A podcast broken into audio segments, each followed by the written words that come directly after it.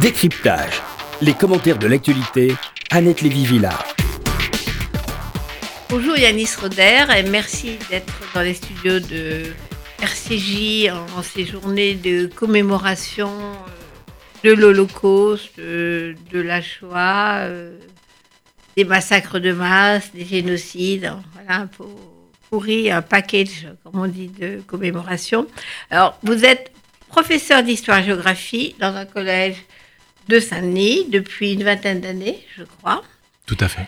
Par ailleurs, responsable des formations au Mémorial de la Shoah et directeur de l'Observatoire de l'éducation à la Fondation Jean Jaurès. vous êtes ici parce que vous sortez un livre, un titre euh, assez provocateur, qui s'appelle Sortir de l'ère victimaire pour une nouvelle approche de la Shoah et des crimes de masse. je vais le montrer à l'antenne.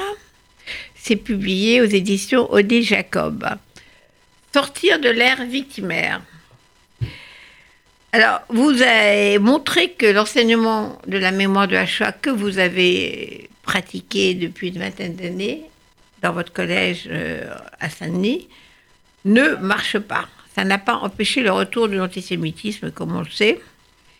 Et vous avez réfléchi euh, comment euh, enseigner la Shoah, qui ne soit pas simplement ce devoir de mémoire qui, encore une fois, provoque plus d'antisémitisme qu'il n'en enlève. Et vous proposez une approche qui est assez impressionnante. Vous proposez de ne pas partir des victimes, comme on le fait aujourd'hui, mais de partir des bourreaux, de la machine euh, génocidaire qui s'applique au génocide des juifs, mais également euh, aux autres crimes de masse et aux autres génocides. Comprendre les mécanismes qui arrivent à, aux tueries de masse. Et aussi, ce qui n'empêche pas, comprendre la spécificité du génocide des juifs européens. Car il s'agit des juifs européens qui, comme vous le montrez dans le livre, le projet de Hitler était plus vaste, d'éradiquer l'existence totale des Juifs, mais comme il n'occupait que le territoire européen, il n'a pas pu euh, euh, mettre en application son, plan d'extermination totale des Juifs dans d'autres territoires que l'Europe. Alors cette semaine, donc nous sommes euh, dans les semaines autour du 27 janvier, qui qui, c'est, je dirais pas célèbre, mais qui marque euh, l'ouverture des portes d'Auschwitz-Birkenau, et non pas la libération, comme on dit souvent, parce qu'il n'y a pas une armée qui est venue pour libérer, mais les portes se sont ouvertes parce que les nazis étaient partis, ils avaient perdu la guerre. Cette journée en France ne s'appelle pas, contrairement au reste du monde, où ça s'appelle la journée internationale de l'Holocauste, dans le monde entier et en Europe, je pense.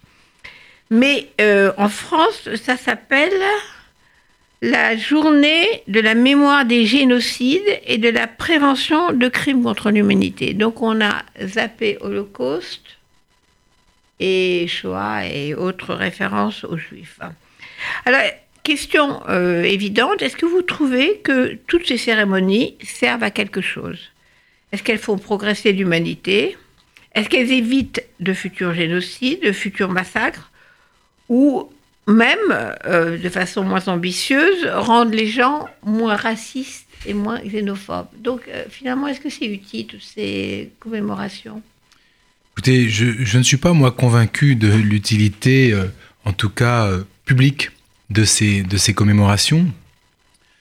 Qu'il faille commémorer pour se souvenir, ça me semble une évidence que l'on se souvienne de ce qui s'est passé durant la guerre, qu'on se souvienne du sort spécifique des communautés juives d'Europe, ça me semble une évidence. Que, que les pouvoirs publics euh, commémorent à grand renfort de publicité euh, cet événement, la Shoah, et puis qu'après, pour être très, clair, et puis qu'après derrière, euh, les enseignants n'aient pas le temps euh, réel, réel de traiter euh, ces questions, n'aient pas la possibilité de vraiment travailler le fond avec leurs élèves. J'y vois là des contradictions. Voilà, il y, a comme un, un élément d'affichage, si vous voulez. Alors peut-être qu'on se donne aussi bonne conscience en se disant nous sommes des gens très bien puisque nous commémorons les morts, mais dans la réalité, si vous voulez, euh, non seulement euh, les commémorations n'ont pas empêché le retour de l'antisémitisme, ça me semble une évidence, mais au-delà, sur le terrain, euh, les profs ont des programmes qui sont beaucoup trop lourds au regard des exigences que devraient, qui, qui devraient être les nôtres, c'est-à-dire passer du temps sur des questions qui sont aujourd'hui fondamentales, non seulement pour la société, mais je me permettrai, si vous, si vous, si vous me permettez, d'aller plus loin, euh, qui sont extrêmement importantes pour la sauvegarde de la paix civile dans notre pays. J'en suis aujourd'hui intimement convaincu. Alors, il faut commémorer, mais ça ne suffit pas. Il faut que cela puisse euh, être perceptible, compréhensible par les gens qui regardent ces commémorations. Parce que le, problème euh, euh, que, je vois moi poindre, c'est qu'à force de commémorer, et à grand renfort de médiatique, eh bien on se dit, enfin les gens qui ne connaissent pas ces sujets, qui euh, les ont vus trop vite à l'école ou pas du tout, euh, ou alors euh, voilà, ne, sont, sont voilà, ça, peut arriver, n'en ont jamais entendu parler dans leur cercle familial, eh bien se disent finalement il y en a que pour les juifs. Voilà, c'est un véritable risque. Oui, alors c'est ce que vous, notez dans votre livre. Donc à Yanis Roder, je rappelle votre livre Sorti, Sortir de l'ère victimaire pour une nouvelle approche de la Shoah et les crimes de masse. Vous dites dans ce livre qu'effectivement, vous, avez vous enseignez depuis une vingtaine d'années euh, dans un collège de Saint-Denis. Et vos élèves disent, bon, il y en a, il y en a encore que pour les juifs. Euh, on rentre déjà tout de suite dans la concurrence euh, des, des massacres et concurrence de la mémoire.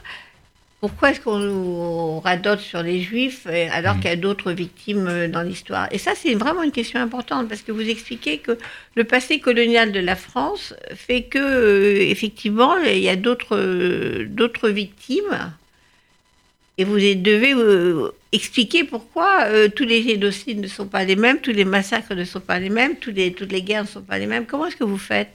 Alors d'abord, je voudrais préciser que mes élèves me disaient qu'il y, en a- il y en a que pour les juifs et pourquoi on ne parle pas des autres. Et aujourd'hui, en, en réalité, ce n'est plus le cas. Ça fait, euh, euh, ça fait aujourd'hui euh, plus d'une douzaine d'années que j'ai beaucoup réfléchi, même plus que ça, 15 ans maintenant, le temps passe trop vite, euh, que j'ai beaucoup réfléchi justement à, à cette manière de... de bah, de faire front face à ce qui m'était dit quand j'ai commencé, euh, quand j'ai commencé un peu naïf euh, en arrivant à Saint-Denis, en me disant bon bah voilà, je, je vais faire euh, des leçons d'antiracisme, si vous préférez, à partir de la Shoah.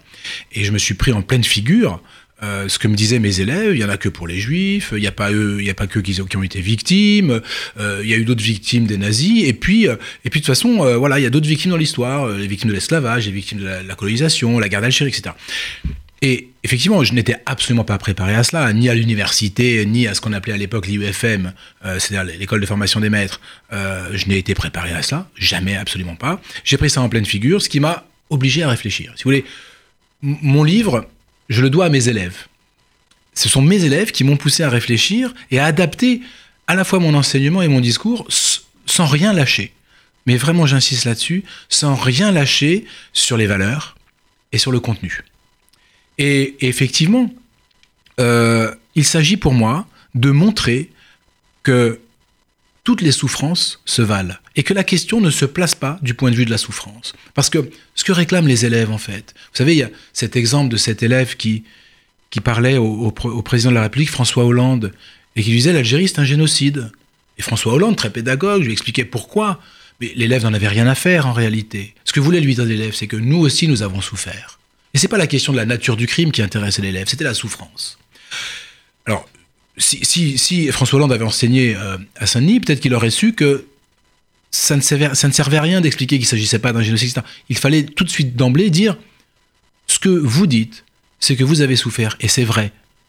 Vos parents, vos grands-parents, je ne sais pas, ont souffert. Mais la question n'est pas une question de souffrance, parce que toutes les souffrances se valent. En revanche, les crimes sont de nature différente. Et je vais vous montrer en quoi la guerre d'Algérie, en l'occurrence, euh, a euh, une spécificité par rapport à d'autres événements, tout comme la Shoah a une spécificité par rapport aux violences de masse et au génocide du XXe siècle.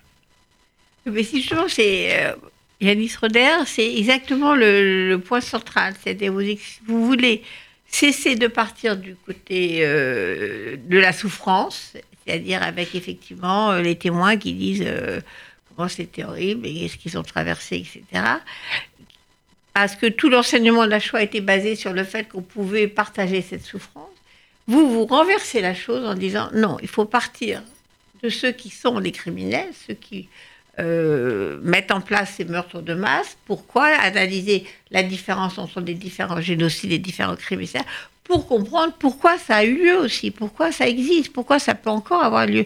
Vous renversez complètement euh, l'approche de l'enseignement de la Shoah parce que jusqu'à présent et encore aujourd'hui, euh, et depuis quelques jours, on a eu beaucoup, beaucoup de témoins qui, viennent nous raconter l'horreur de la chose. Et c'est vrai qu'on a tous envie de pleurer.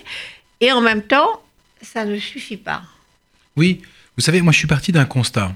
Et, j'ai construit tout cela par rapport à, un constat qui était que, eh bien, pleurer ne, ne faisait pas que les juifs, euh, enfin que le crime commis contre les juifs, ou faire pleurer plutôt, ne, comprenait, ne faisait pas comprendre quelle était la spécificité du crime commis contre les juifs Quelle était la dimension particulière et finalement cette rupture anthropologique que représente la Shoah Parce qu'une souffrance, c'est une souffrance.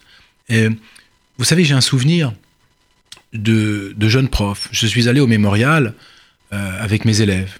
Et j'avais un élève qui s'appelait, je me souviens très bien de lui. Hein, euh, mémorial à Paris. Mémorial à Paris, euh, à Paris, oui, bien sûr. Mémorial de la Shoah à Paris. Et nous avons rencontré Henri Borland. Voilà, mon ami Henri. Et j'avais un élève qui s'appelait, qui doit toujours s'appeler d'ailleurs, Hicham. Et Hicham était extrêmement ému, je me souviens encore, il avait été extrêmement ému de la rencontre avec Henri Borland. Il avait, les larmes aux yeux, ce garçon avait 14 ou 15 ans. Et je le croise dix ans plus tard. Dix ans plus tard, euh, Hicham est content de me croiser dans les rues de Saint-Denis. J'en étais moi aussi très content. Et Hicham me dit Vous vous souvenez, monsieur, quand on était allé au mémorial, je sais plus où, là, à Paris, et qu'on avait vu ce résistant Henri Borland n'était pas un résistant. Henri Borland était un enfant juif qui a été déporté, il avait 15 ans. Mais, vous voyez, je veux dire par là, qu'avait retenu Hicham? Il avait retenu l'émotion. Il avait retenu la souffrance d'Henri, qui parlait de, sa famille, de ses souffrances personnelles. Il avait retenu l'émotion. Il avait totalement oublié que Henri était juif. Totalement oublié. Pour lui, c'était euh, résistant.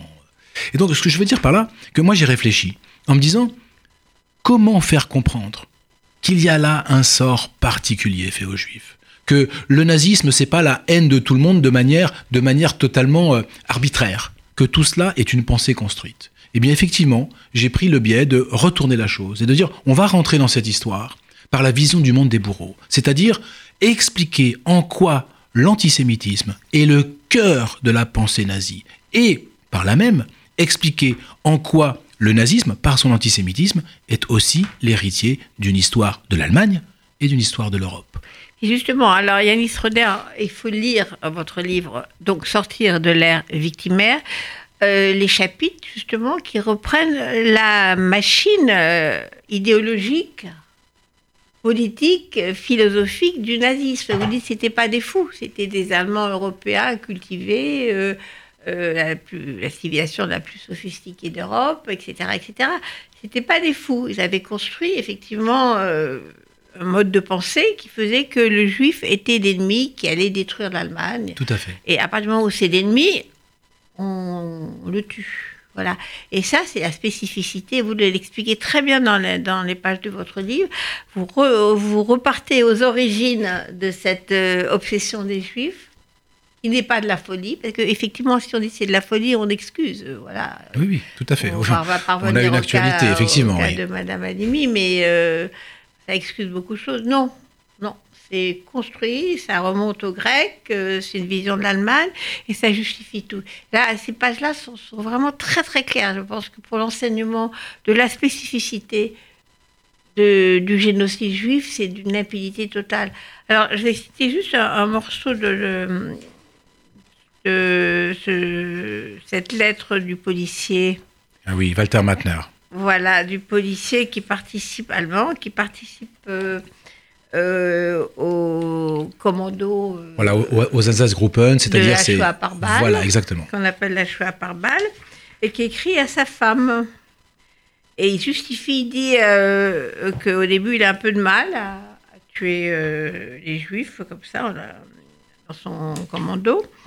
Et puis il dit après, euh, la mort que nous leur avons donnée était douce et rapide comparée aux tortures infernales endurée par des milliers et des milliers de personnes dans les jeux de la GPU. Bon, ça c'est bolchevique. Les nourrissons, alors il décrit comment ils tuent, les, les, femmes, les enfants et les hommes juifs. Les nourrissons volaient dans le ciel en grands arcs de cercle et nous les abattions au vol avant qu'ils ne tombent dans la fosse et l'eau. Il faut finir avec ces brutes qui ont jeté l'Europe dans la guerre. La justification de cet homme qui n'est pas plus fou qu'un autre, que comment il faut tuer des bébés en les jetant en l'air. Euh, c'est ce que la lettre que vous avez que vous avez que vous venez de lire, hein, qui, vient des archives des archives allemandes, est extrêmement intéressante pour comprendre justement cette vision du monde. C'est-à-dire que cet homme qui s'appelait Walter Matner, qui était un membre du SD, c'est-à-dire de la SS pour aller vite, euh, participe à son premier massacre et il écrit à sa femme. J'ai imaginé que il écrit à sa femme. Je sais pas voilà, quand on écrit. Il a des enfants lui. Et, et il a des enfants. Et que dit-il dans sa lettre? Il dit voilà, nous sommes passés à l'acte, je dois tuer ces enfants, parce que sinon, c'est eux qui tueront les miens. Il est dans une position défensive. Il est dans une position défensive comme tous les génocidaires dans l'histoire en réalité. Vous savez, le passage à l'acte génocidaire et la construction du processus génocidaire répond d'abord à une angoisse. C'est l'angoisse de disparition des génocidaires. Les nazis sont convaincus que depuis la nuit des temps, une guerre est menée par les juifs contre l'Allemagne, contre l'Allemagne raciale, c'est-à-dire contre les peuples germaniques. Et lui, Walter Matner. Contre les Ariens. C'est ça. Et, euh, euh, et lui, Walter Matner, en passant à l'acte, est convaincu qu'il se défend. Est convaincu qu'il se défend. Il protège sa famille. Il protège sa famille et il protège l'Allemagne. Donc, euh, il est en position de légitime défense. Et ça, c'est extrêmement important parce que ça nous aide à comprendre aussi les autres passages à l'acte euh, extrêmement violents euh, dans l'histoire et qui relèvent aussi de cette dimension de type obsidional ou paranoïaque si vous préférez. Mais vous avez dit juste avant, anti-bolchevique, oui, tout à fait, mais en même temps, dans l'imaginaire nazi, le communisme c'est juif le christianisme, c'est juif. C'est-à-dire que tout ce qui vient à l'encontre le judéo-christianisme, le judéo-bolchevisme. exactement. Tout ce qui vient à l'encontre de la manière dont les nazis conçoivent le monde, la race, c'est un outil inventé par les juifs pour détruire la germanité. Et à partir du moment où ils sont dans cette vision du monde, le juif, entre guillemets, c'est-à-dire le juif totalement fantasmé, le juif qui n'existe pas si ce n'est dans l'esprit des nazis, eh bien, c'est l'ennemi absolu à abattre. Voilà, c'est-à-dire que ce peuple est désigné, euh, vous comparez aussi d'ailleurs avec les, les, Hutus et les Tutsis. Tout à fait. C'est la, façon dont les Hutus parlent des Tutsis, qui ne sont plus un peuple d'humains, mais des cafards. C'est la même chose, on commence par les isoler et, en faire... Euh, on les déshumanise. Voilà, on les déshumanise, c'est plus, plus des êtres humains, donc on peut les tuer. Tout à fait. Et, on retrouve ce, même phénomène, tout à fait, vous avez tout à fait raison, dans, le génocide des Tutsis au Rwanda en 1994, où les, les, hommes du Hutu Power et les milices, euh, ce qu'on appelait Interamwe, euh, massacrent ce qu'ils appellent les, les, les, voilà, les Inyanzi. Inyanzi, c'est-à-dire les cafards. Et des cafards, c'est-à-dire ce ne sont plus des êtres humains. Et ce sont des... Ce sont... Même, même euh, quand il s'agit de leurs voisins. Ah, bien sûr, même quand il s'agit de, leurs voisins. Et d'ailleurs, on, voit des, là, là des, des, particularités quand même hein, au, au, Rwanda. Chaque, et ce qui est très intéressant aussi, c'est que euh, chaque crime de masse, chaque génocide a ses particularités, a ses spécificités. Et il faut euh, éviter, je pense, de, banaliser la chose et de parler de génocide à tout va. Euh, il faut étudier les phénomènes, il faut étudier les processus, montrer les points communs et montrer les spécificités. Vous avez rappelé la spécificité qui fait que la Shoah est un crime sans précédent dans l'histoire. Ce n'est pas la dimension industrielle en réalité, euh, c'est pas la manière de tuer les gens, c'est pas l'appareil d'État, non c'est le fait que les nazis avaient décidé que les juifs ne devaient plus occuper la surface de la Terre, il ne devait plus y avoir un juif vivant. Et ce, que, ce qui nous le montre, par exemple, c'est que en 1942-43, quand euh, l'Africa Corps avance en Afrique du Nord, vers l'Égypte, eh bien, il y a des camions à gaz qui sont prêts, qui sont prêts à Athènes et qui attendent. Pour, qui pour, les, pour, les juifs d'Égypte, euh, voilà, pour les juifs de Libye, pour les juifs d'Égypte, pour les juifs du Yishuv pour les juifs de, la Palestine britannique. Pour les séfarades. Voilà, aussi. Donc, euh, c'est un projet planétaire. Partout où, disent les nazis, partout où nous pourrons attraper les juifs, nous les tuerons. C'est ce qui fait la spécificité. Le génocide des Tutsis du Rwanda euh, visaient les Tutsis à l'intérieur des frontières du Rwanda et un petit Et les peu voisins. autour. Et les voisins, voilà. Euh, euh, le génocide des Arméniens visait à rendre euh, l'Empire ottoman vide d'Arméniens. Voilà, par exemple. Donc, on est sur une dimension totalement euh, spécifique qui donne un aspect sans précédent à la Shoah.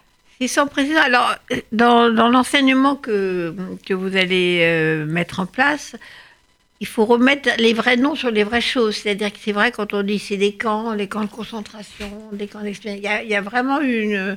C'est là où, où la vision de la spécificité euh, de ce qui s'est passé avec les Juifs disparaît. Parce que c'est vrai que euh, ce que vous dites, il y a les centres de mise à mort. C'est pas des camps, c'est pas des camps de déportation, c'est des centres de mise à mort. Euh, Auschwitz, on dit tout Auschwitz. Maintenant, on commence à dire Auschwitz-Birkenau. Parce qu'il y a une grande confusion. Enfin, moi, je dis toujours Auschwitz-Birkenau, mais dans, la communication euh, médiatique, on dit Auschwitz, c'est devenu un symbole. De dire que c'est pas la même chose, comme votre, votre, euh, le déporté résistant n'est pas la même chose que euh, la famille hongroise qui arrive. Il s'agit Tout à d'autre fait. chose. Tout à fait. Oui, le vocabulaire est extrêmement important et on sait très bien euh, que nous, en- enseignants, nous nous battons aussi parfois euh, contre des moulins à vent parce que, et c'est parfois très difficile. Les élèves, vous savez, euh, n'arrivent jamais vierges à l'école de, de, de- de savoir et, et parfois de représentation. Nous, nous avons tous, nous sommes tous porteurs de représentation et parfois les enseignants aussi. Euh, je rentre euh, euh, le week-end dernier d'un voyage de formation que j'ai encadré à, à- justement dans- sur Auschwitz et Birkenau, Avec les élèves avec des, non, des, des- Des des enseignants. enseignants, 40 enseignants d'Île-de-France, de l'Île-de-France. de l'Île-de-France. Et, euh, Alors et ben, c'est très intéressant parce que le, le- je, je parle dans mon livre de la manière dont on peut visiter Birkenau si on, parle de, si on veut vraiment parler de la Shoah et de sa spécificité. Euh, et j'ai des enseignants qui venaient me voir à la fin du, du- de, enfin, dimanche dernier, à la fin quand nous sommes arrivés à Charles de Gaulle, en disant merci beaucoup. Ça fait 20 ans que je dis des bêtises. Voilà. Et, et donc c'est pas, ça c'est pas grave. Maintenant vous Si, n'en direz grave. plus. Non, maintenant vous n'en direz plus. Vous n'en direz plus. Euh, Alors, parce c'est- que c'était quoi les bêtises? Bah, les bêtises, c'était que euh, voilà, il y avait euh, les Juifs euh, rentraient dans les camps de concentration, qu'une partie était assassinée, mais qu'une autre partie rentrait dans les camps de concentration. Non, Auschwitz est une exception. La porte d'entrée des Juifs dans le système concentrationnaire, euh, c'est Auschwitz. Mais ailleurs, il n'y a pas de camp de concentration. À Treblinka, à Sobibor, à Belzec, dans tous les centres de mise à mort où on tuait par balle à l'Est, il n'y a pas de camp de concentration. Les gens étaient destinés à mourir. Parce que le problème que cela pose, le camp de concentration, si on dit, comme on l'entend ou on le lit encore souvent dans la presse, les Juifs vont dans les camps de concentration. Non. Les Juifs ne sont pas destinés aux camps de concentration. Auschwitz est une exception. Si on pense que les Juifs vont dans les camps de concentration, finalement, quelle est la différence avec ceux qui euh, vont dans les camps de concentration euh, pour ce qu'ils ont fait, comme les résistants, les, politiques, les droits communs? Finalement, le quotidien est le même. Alors, avec cette différence quand même que la mort menaçait beaucoup plus les Juifs euh, à Auschwitz que, que, les autres, du fait notamment de la, de la sélection, mais qui- qu'ils devaient subir régulière. Mais finalement, dans des esprits peu informés, s'il y a d'autres personnes dans les camps de concentration, pourquoi fait-on un, focus sur les juifs? Un million de Polonais Voilà. En fait, oui, 3 millions de Polonais sont morts pendant la guerre, 75 000 sont morts, sont morts à Auschwitz, et Auschwitz est un lieu très important hein, dans la mémoire polonaise, il faut, il faut aussi le- l'entendre cela. Mais, mais ils sont morts non pas assassinés dans les chambres à gaz, de ils- sont morts maladie. d'épuisement, etc., dans le cadre de travaux forcés, et pas, et pas dans un processus qui était un processus génocidaire. Ils sont dans un processus d'élimination de, des élites, par exemple, polonaises, ou de ceux qui peuvent s'avérer gênants pour les projets nazis. Donc on est dans des projets de- et de nature différente. Alors, les enseignants qui sont entrés avec vous de, de leur visite, euh, Yanis Roder, qu'est-ce qui- qu'est-ce qu'ils vont changer dans leur enseignement après cette visite Eh ben, je pense d'abord que Auschwitz, peut-être ils, Ils ont vu ils- les deux, bien sûr. Bien sûr, ils ont vu les deux, hein, et on passe euh, 5h30, 6h le matin euh, dans Birkenau. Ça commence par Birkenau Ça commence par Birkenau. Oui, moi je commence toujours par Birkenau, et je, pour ceux qui connaissent euh, l'espace qu'est Birkenau, je ne rentre pas dans le camp en fait. Je fais tout ce qu'il y a autour, parce que les installations homicides étaient d'abord autour. Les Dans les enfants du bois. Mmh. Veldiv, exactement. Les enfants raflés au Veldiv, c'est 4000 enfants, dont il n'y a eu aucun survivant. Raflés à Paris, en région parisienne, les 16 et 17 juillet 1942. C'est 4000 gosses Direct, tués directement. ont été assassinés directement dans deux chambres à gaz qui sont bien au-delà du camp de concentration. Hein, Parce qu'il y a le camp de concentration de Birkenau et il y a les installations de mise à mort dans l'espace de Birkenau un peu plus loin. elles sont, ils sont, ces installations sont bien au-delà. Il n'y a pas de camp. D'où je reviens à la question du vocabulaire. Le, le- évidemment, Il n'y a pas de camp. c'est il n'y a, juste, il y a pas de euh, camp, c'est juste une installation homicide. Voilà. Une baraque dans laquelle on a assassiné entre 200 et 250 000 personnes, et notamment ces enfants, ces enfants du Veldiv euh, séparés de leurs parents Aucun survivant. dont, dont il n'y a eu absolument aucun survivant. Donc, je crois qu'il faut dire ces spécificités. Et pour comprendre ces spécificités, comprendre aussi que ce que, je, ce que nous appelons, ce que j'appelle les centres de mise à mort. Mais je n'invente rien. Raoul Hilberg, dès 1960, parlait en anglais de killing centers. Il ne parlait pas de. Mais il n'avait pas été entendu. Ben oui, ben on essaye aujourd'hui de, de le faire entendre. Hein. Il a fait le Euh, travail, mais il n'a pas été Ah ouais, on essaye de le faire entendre. Vous savez, pour l'anecdote, il y a quelques années, nous avions, euh, avec un, un collègue qui était avec moi euh, à, à Auschwitz pour, en, en- comme encadrant ce week-end et formateur, nous avions fait un, un- un manuel, un manuel scolaire d'un chapitre sur, sur la Shoah, et nous avions proposé à l'éditeur euh, le, le terme centre de mise à mort. Eh bien, c'était impossible. Pourquoi Parce que les profs ne vont pas comprendre, nous, di- nous disait-on. On va dire camp d'extermination. Je dis, mais il n'y a pas de camp.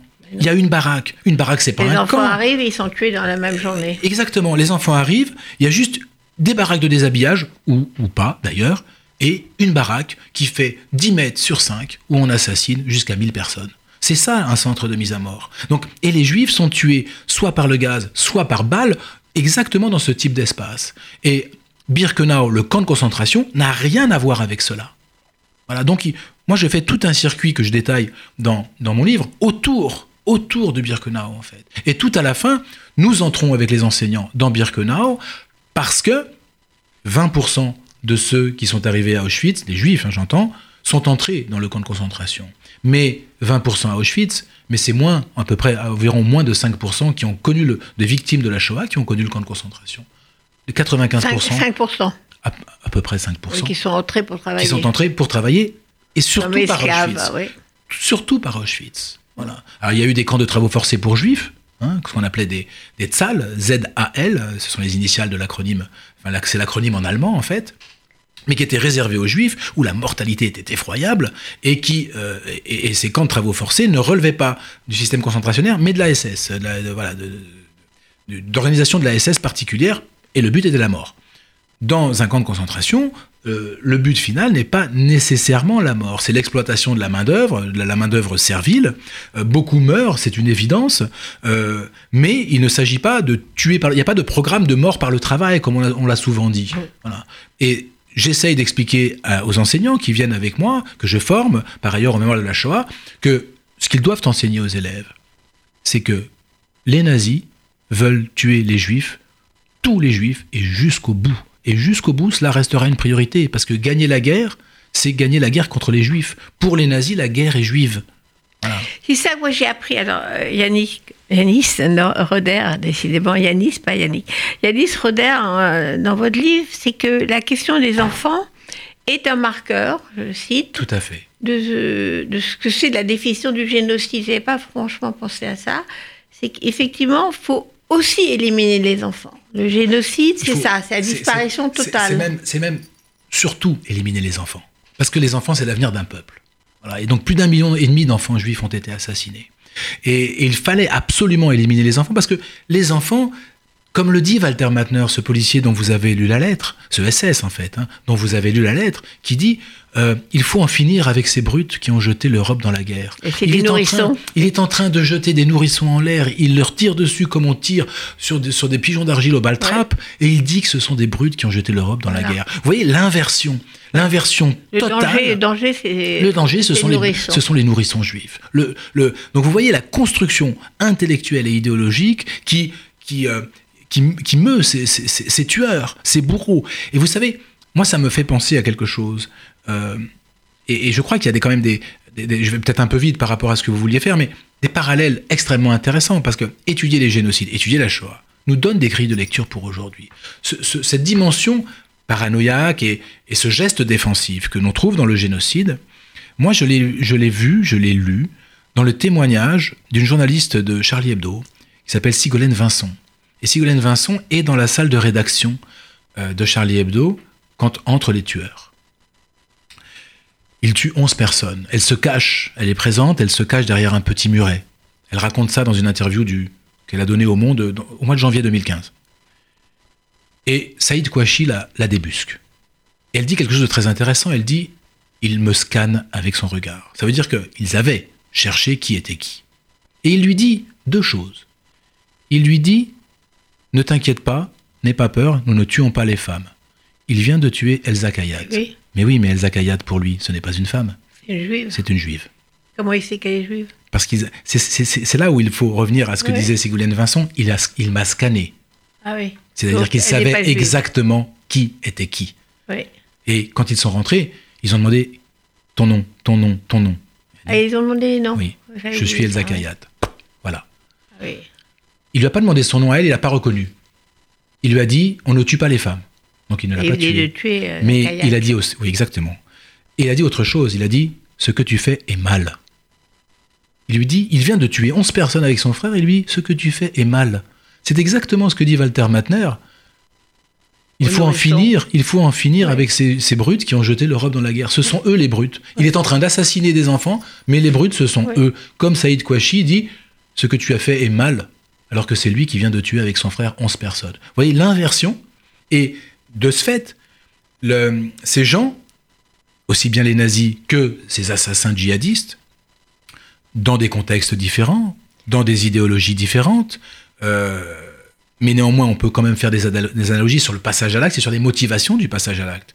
Ces hommes, quels qu'ils soient, sont convaincus de faire le bien et d'être dans le juste et dans le vrai.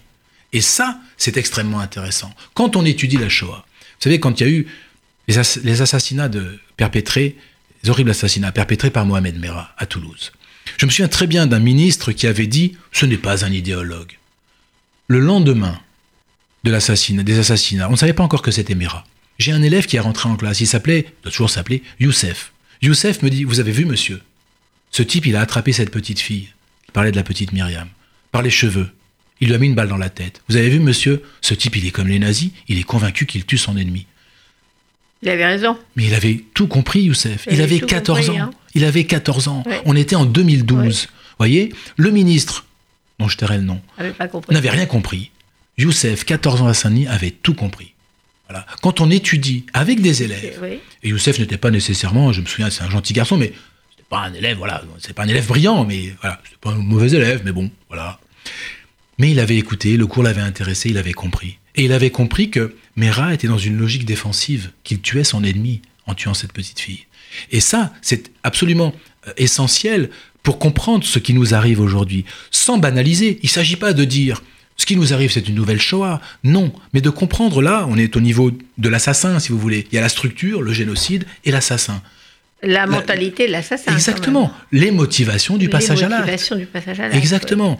Et l'idéologie derrière. Et l'idéologie Il y a le derrière. bien et le mal. Exactement. Non, mais le parallèle avec Charlie Hebdo, à mon avis, est vraiment parlant pour, euh, pour vos élèves, parce qu'on comprend que ces gens-là, ils sont animés d'une idéologie, euh, ils, ont, ils sont armés par le bien. Quoi. Ils sont armés. Ça s'appelle Les- le fanatisme. Exactement. Les, les hommes qui, qui rentrent au Bataclan, Oui. ils sont convaincus de, fa- de faire le bien, ils sont convaincus d'avoir raison. Vous savez, Salah Abdeslam, Oui. euh, on s'éloigne un peu du sujet, mais, ça, mais, mais Non, on est dans le sujet. Oui.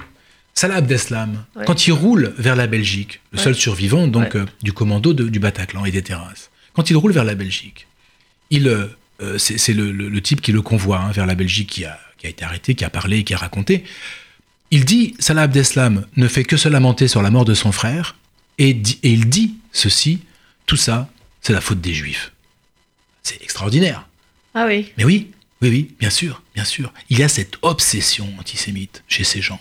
Ils sont convaincus, euh, ils sont convaincus que les Juifs sont les agresseurs. Voilà. Vous savez ce que demande Saïd Kouachi, euh, les deux frères Kouachi, quand ils arrivent à, à Damartin en Goël, à Michel Catalano, le- voilà, l'imprimeur, la première question qu'il lui pose, est-ce que vous êtes juif?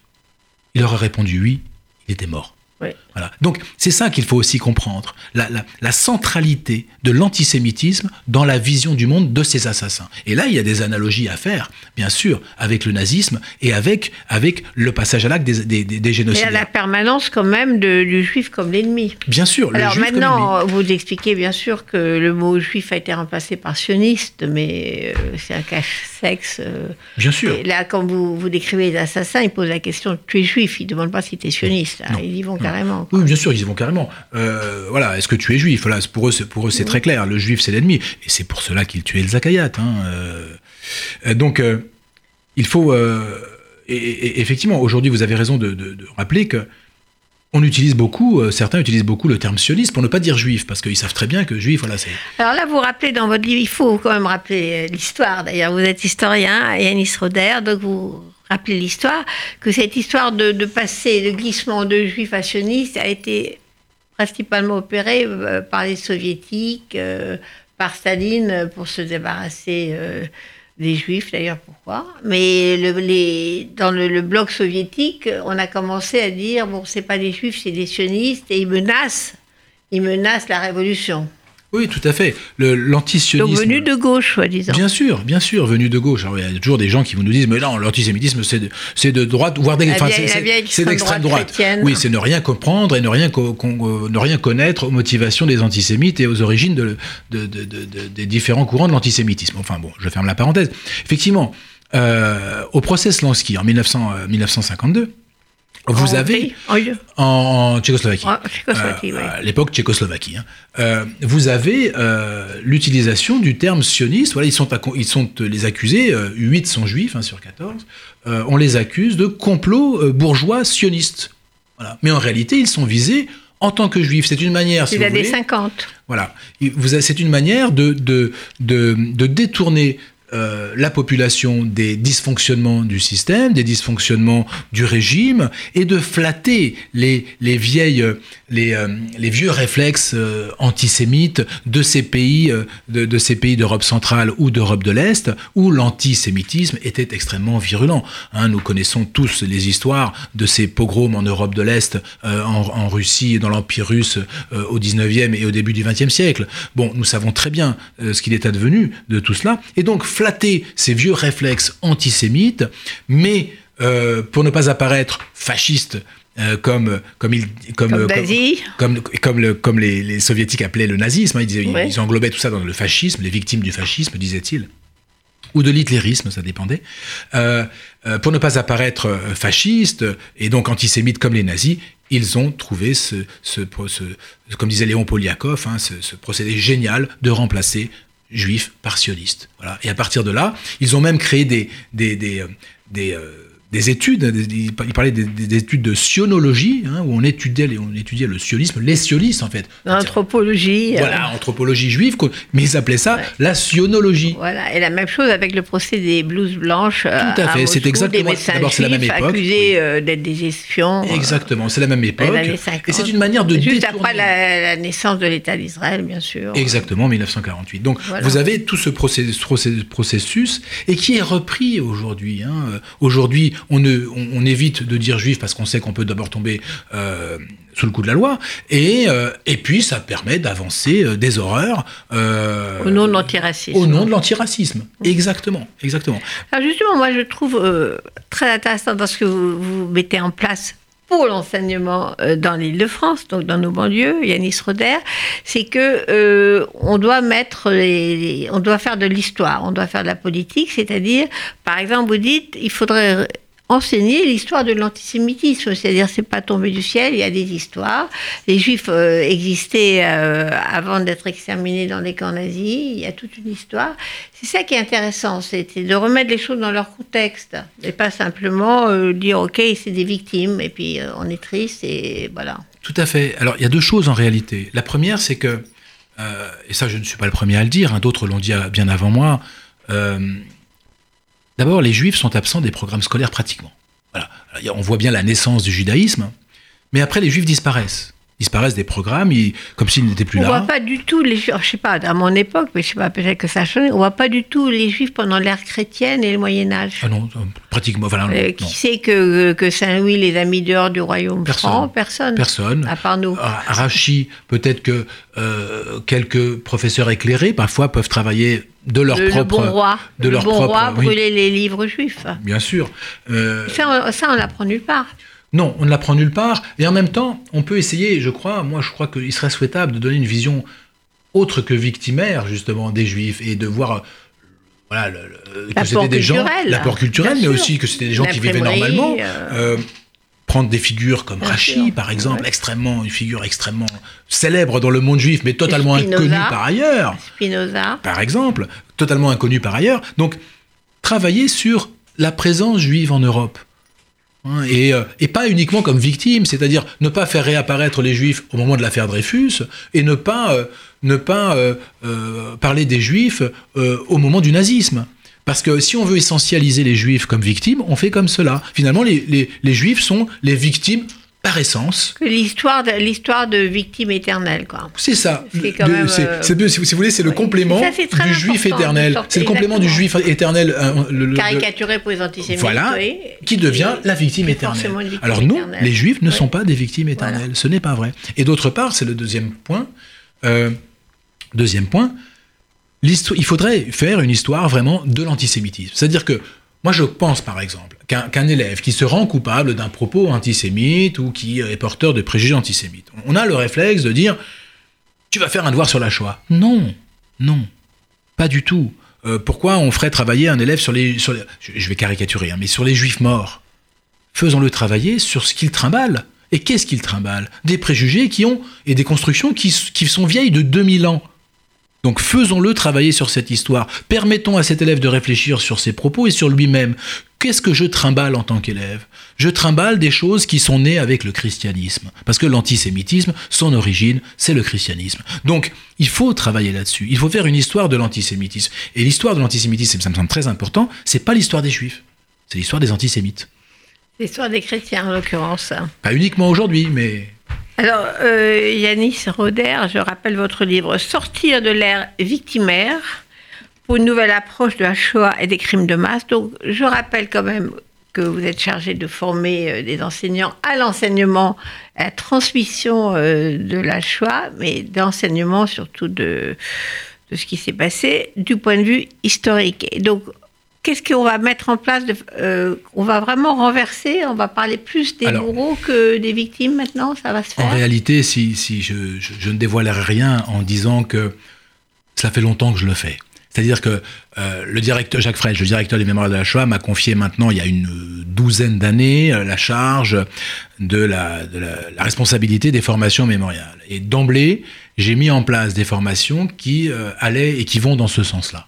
Qui vont dans ce sens-là, c'est-à-dire que ce que j'écris dans mon livre est déjà effectif dans, euh, chez beaucoup d'enseignants qui sont passés par nos formations et qui, je le crois, ont compris, ont compris euh, toute l'utilité, qu'il y avait à, à- à renverser le prisme. Mais, mais je dois dire quand même qu'il faut faire attention, parce que faire l'histoire en rentrant par les bourreaux, ce n'est pas évacuer les victimes. Il faut parler des victimes. Bien Il sûr. faut le temps Oui. de parler de ces communautés juives disparues aujourd'hui, englouties dans cette catastrophe qu'a été la Shoah. On ne connaît, nos élèves ne connaissent rien des juifs, ni euh, les juifs français, ni des communautés, des grandes communautés juives polonaises, ni de leur langue au pluriel, etc. Donc il faut faudrait aussi faire cette histoire.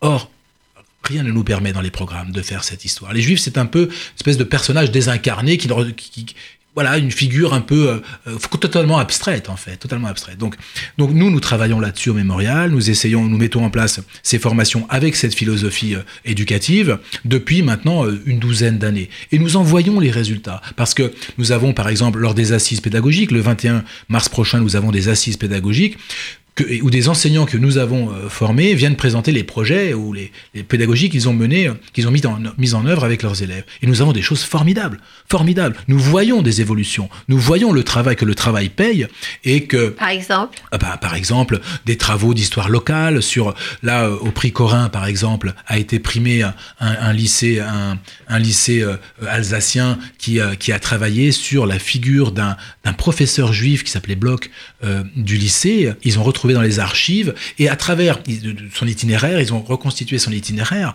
disparu pendant la Shoah et euh, et, et- et c'est une manière par la petite histoire de parler de la grande histoire. Et en même temps, ça permet L'itinéraire personnel. itinéraire personnel, mais en ayant travaillé auparavant sur Sur ce qui contexte. motivait les bourreaux, Mmh, sur ce qui motivait les bourreaux, à aller chercher ce, ce- ce- ce prof, euh, voilà, qui, en quoi ce prof était-il un danger, en quoi les enfants d'Isieux étaient-ils un danger pour les nazis? Ils étaient un danger dans leur imaginaire, et ça, il faut le travailler. Ça, et, nous voyons les résultats, euh, nous voyons que cela progresse. Ça veut dire aussi que oui, il y a des soucis, oui, il y a nous manquons de temps euh, en, en- en tant qu'enseignants pour travailler. Oui, nous avons encore des problèmes, et les chiffres sont tombés euh, le week-end dernier d'antisémitisme, c'est une évidence. Néanmoins, nous progressons. Je crois que nous progressons, je crois que nous allons de l'avant sur un meilleur enseignement de l'histoire euh, de la Shoah. Il y a encore beaucoup à faire, beaucoup à faire. Et moi, je plaide vraiment pour que nous réfléchissions à la manière dont sont organisés les programmes et de la manière dont est organisé aussi le temps scolaire. Alors, je voulais ajouter quelque chose avant qu'on arrête, parce qu'il va falloir arrêter.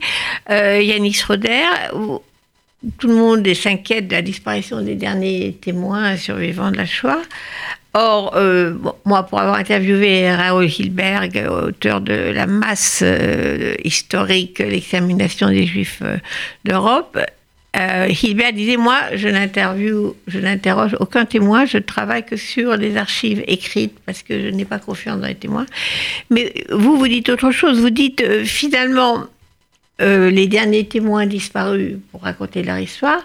On va justement pouvoir faire de l'histoire. On va pouvoir, euh, ce que vous décrivez, on va pouvoir euh, faire un objet historique qui n'est pas forcément euh, émotionnel, il peut aussi être émotionnel, mais qui n'est pas simplement émotionnel, qui va reconstituer comment ça a été possible de perpétrer de tels génocides. Et par ailleurs, pourquoi ça peut se reproduire? C'est ça qui est aussi important aujourd'hui. C'est pas simplement le passé, c'est quels sont les mécanismes qui euh, permettent d'arriver un jour à euh, mettre de côté un peuple ou une ethnie et décider qu'on peut les supprimer, euh, Oui, et à, hommes, construire, et à femmes et, à construire ce peuple comme l'ennemi absolu qui nous agresse. Alors oui, effectivement, la question du, du témoignage, c'est vrai que c'est une question euh, qui, qui revient aujourd'hui. hein. Nos, nos amis, nous, malheureusement, sont très âgés et, et beaucoup sont, sont déjà partis. Des gens qui m'étaient très, très chers d'ailleurs et que j'ai beaucoup pleuré personnellement, et que je continue à pleurer quand je pense à eux. Mais j'ai aussi constaté une chose, c'est que bah, le témoignage ne peut pas se substituer au cours. Le témoignage, euh, c'est le témoignage de d'une personne, et puis c'est un témoignage euh, 70 ans après. Euh, il faut, euh, je crois que le rôle de l'enseignant, c'est de mettre en perspective. Il ne s'agit pas de ne pas utiliser le témoignage. Il s'agit de mettre en perspective le témoignage et de l'utiliser à bon escient, de l'utiliser euh, pas pour dire que c'est ce que tous les juifs ont vécu, c'est une personne qui a vécu cela. Et peut-être aussi d'essayer de montrer que c'est un trajet spécifique. Si, si je prends mon ami Henri, euh, Henri Borland, euh, Henri est arrivé euh, à Auschwitz en août 1942. Henri, c'est le seul survivant des enfants de moins de 16 ans de 1942. hein. Il avait 15 ans. Quand Henri arrive à Auschwitz, il tombe malade, mais il survit dans le camp de concentration parce qu'il est rentré dans le camp par, par le processus de la sélection. Si Henri était allé à Sobibor, Henri n'aurait jamais pu parler. Parce que Auschwitz, c'est particulier. Et donc, ne nous parle aujourd'hui que les survivants d'Auschwitz. Et Auschwitz, ils nous parlent d'un quotidien. Alors, ils sont, ce qui est très Et intéressant. les autres ont été tués tout de suite. Les autres ont été tués tout de suite. Ce, qui- ce qui- ce que nous racontent euh, le- les, les survivants, ce que nous racontent les témoins, euh, est, est intéressant, évidemment, et peut parfois être essentiel. Ils nous montrent comment des familles ont été prises, et donc nous montrent que c'était des familles qui étaient visées pour ce qu'elles étaient. Et c'est la spécificité de la déportation des Juifs. Ils sont déportés en famille. Daniel Casanova, grande résistante, morte à Auschwitz, est déportée seule. La famille d'Henri Borland, elle est déportée, pour ceux qui ont été arrêtés, elle est déportée euh, pour ce qu'ils sont. Daniel Casanova est déporté pour ce qu'elle a fait.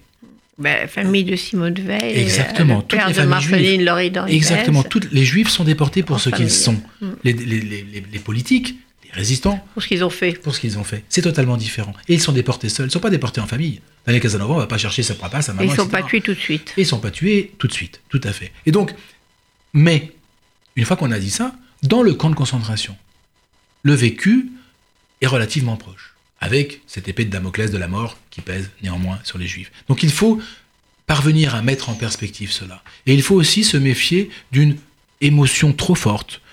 Il ne s'agit pas de bannir l'émotion, et, elle doit venir quand elle doit venir, mais de cette émotion trop forte qui peut paralyser la pensée et qui peut finalement euh, empêcher de la compréhension des processus et la spécificité aussi du vécu de la personne que nous avons en face.